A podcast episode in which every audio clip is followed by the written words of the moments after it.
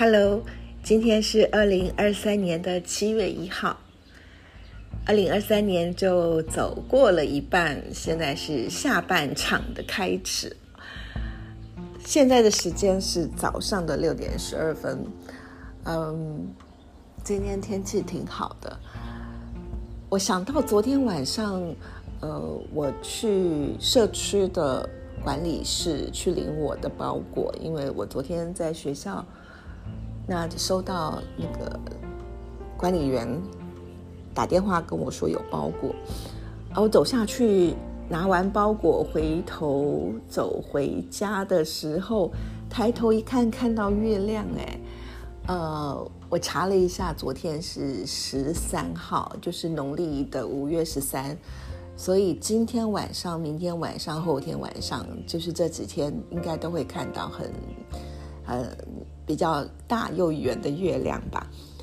呃，我昨天晚上拿着书，我可能过这几天再说吧。啊，我现在要说的是昨天白天的时候在学校，呃，就是寄到我研究室的书，嗯，已经出来了，我挺开心的哦。就是呃安野光雅的雨之绘本的一到五的系列，那哦，它是七月再版，对不对？就是安野光雅的旅志绘本是很早的作品哦，大概譬如说像，嗯，第一本是一九七七年，呃，在日本出版。那台湾的话，青林出版社也是在，呃，蛮早就出版。我不太确定它是哦，它是我看一下，上面没有写是什么时候出版哈。那但是后来安野光雅一九七七年，哇，现在距离现在哇，对我算数不好，不要再算了。非常多年前，呃，二十三、二十、二十三、二十三、四十六年前吗？哦，那呃，他的第一本旅志绘本是在一九七七年出版，那一直到呃，就是去年，去年对，呃，福音馆书店还有帮他再出了第十本，好，第十本是。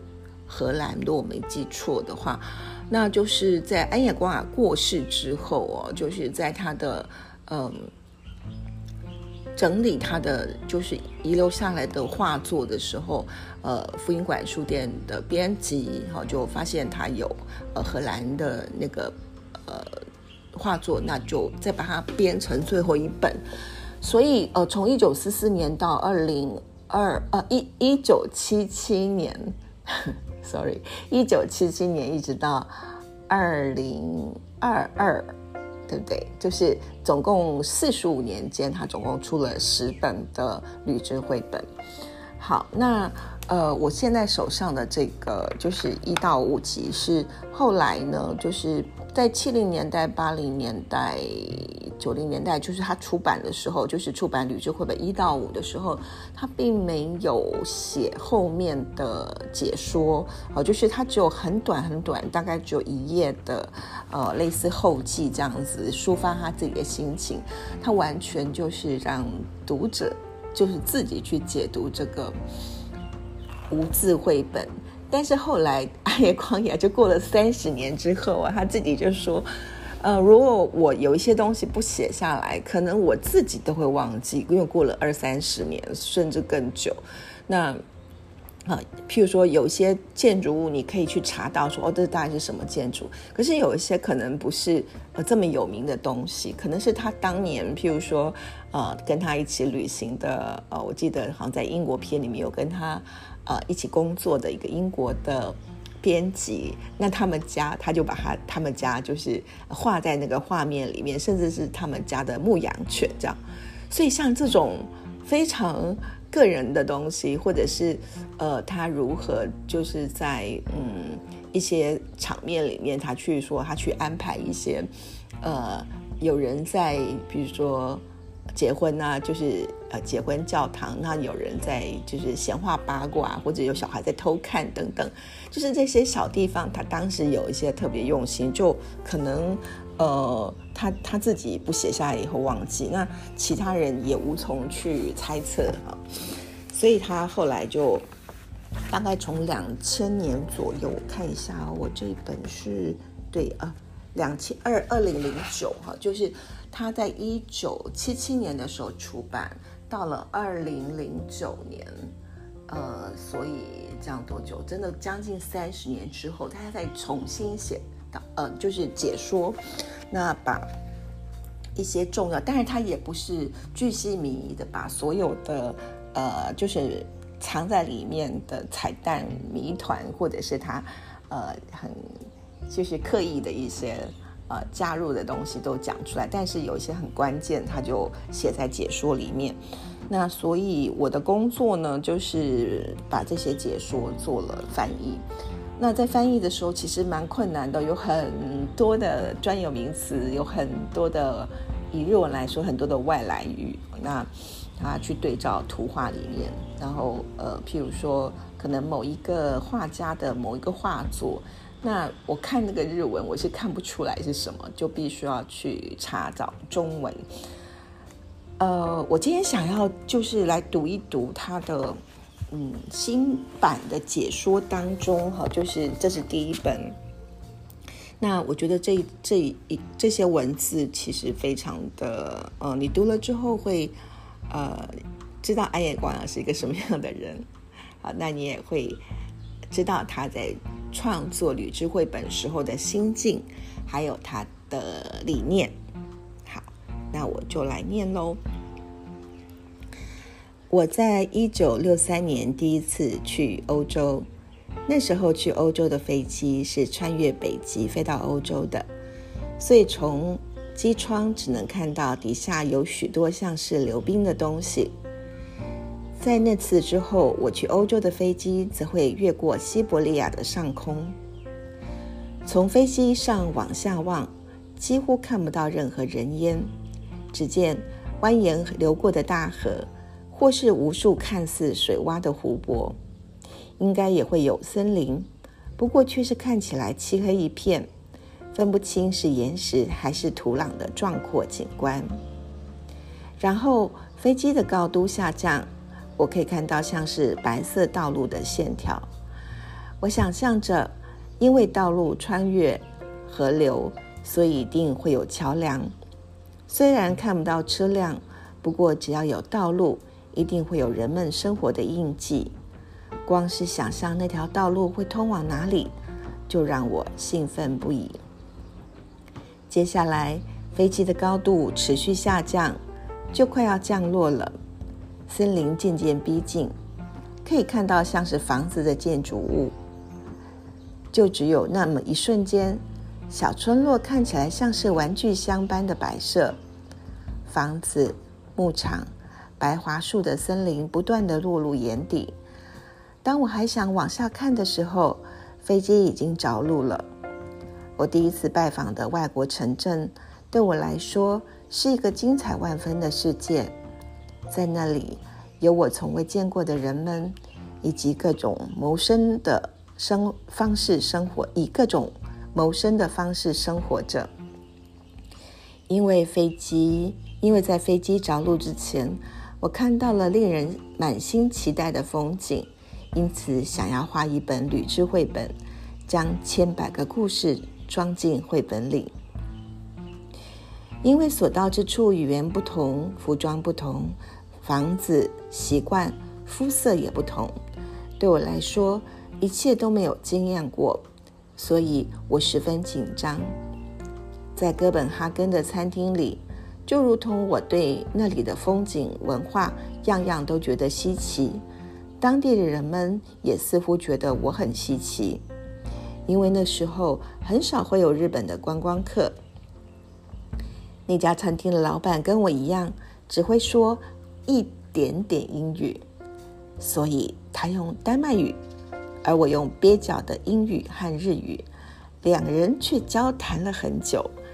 他模仿了几次举枪射击的动作，他很想把他想说的话确切的传达给我，所以就拜托。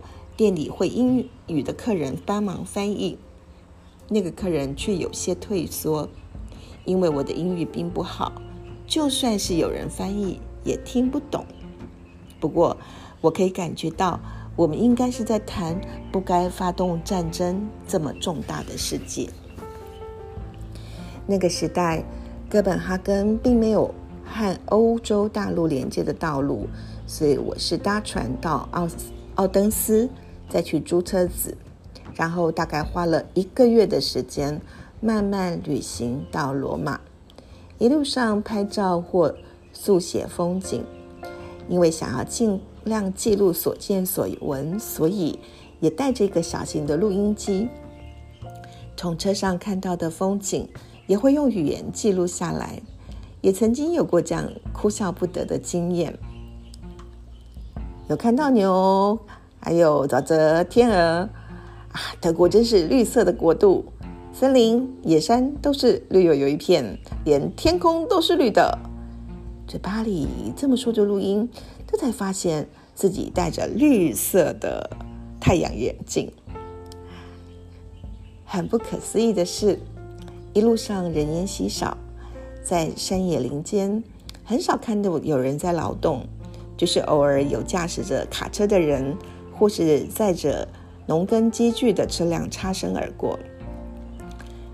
开着车子奔驰在路上，就会知道自己现在正在穿越森林或牧场。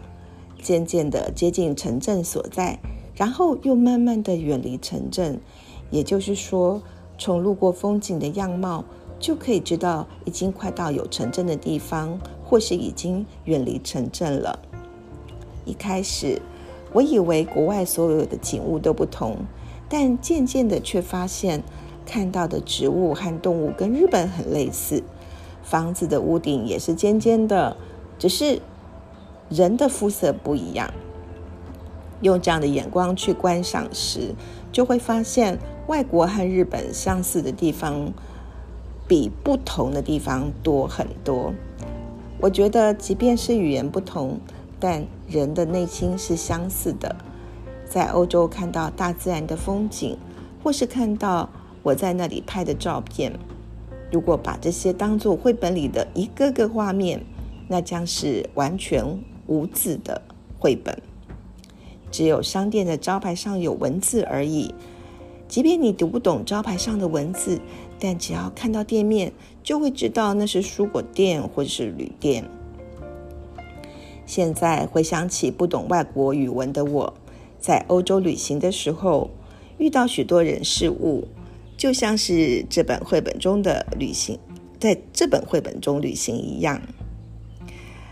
我的图画是是在还在还是空白的纸上，先画上一条长长延长的道路。那条路从海边开始，或看起来也像是到海边结束。白色纸张就是大地。